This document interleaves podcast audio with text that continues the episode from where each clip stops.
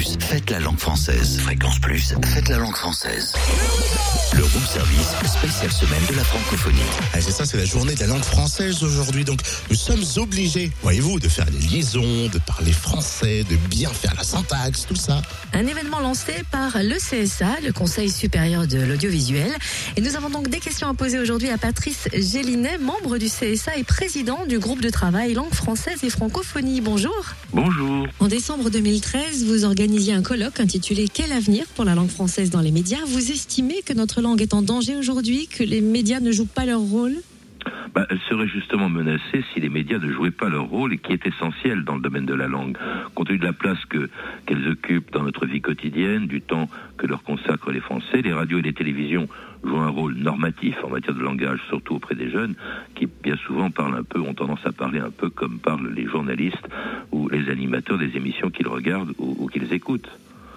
Notre langue, cela dit, c'est vrai qu'elle est euh, d'une certaine manière menacée, et je, le dis souvent, par deux dangers contradictoires. D'une part, il y a le laxisme qui considère qu'une langue peut se passer de règles, qu'on peut dire un peu en quelque sorte n'importe quoi, n'importe comment, ce qui fait que chacun, parlant sa propre langue, eh bien, plus personne ne se comprend, un peu comme dans le mythe de la tour de Babel, euh, auquel cas, au lieu de rassembler, ben, une langue euh, serait un facteur de division.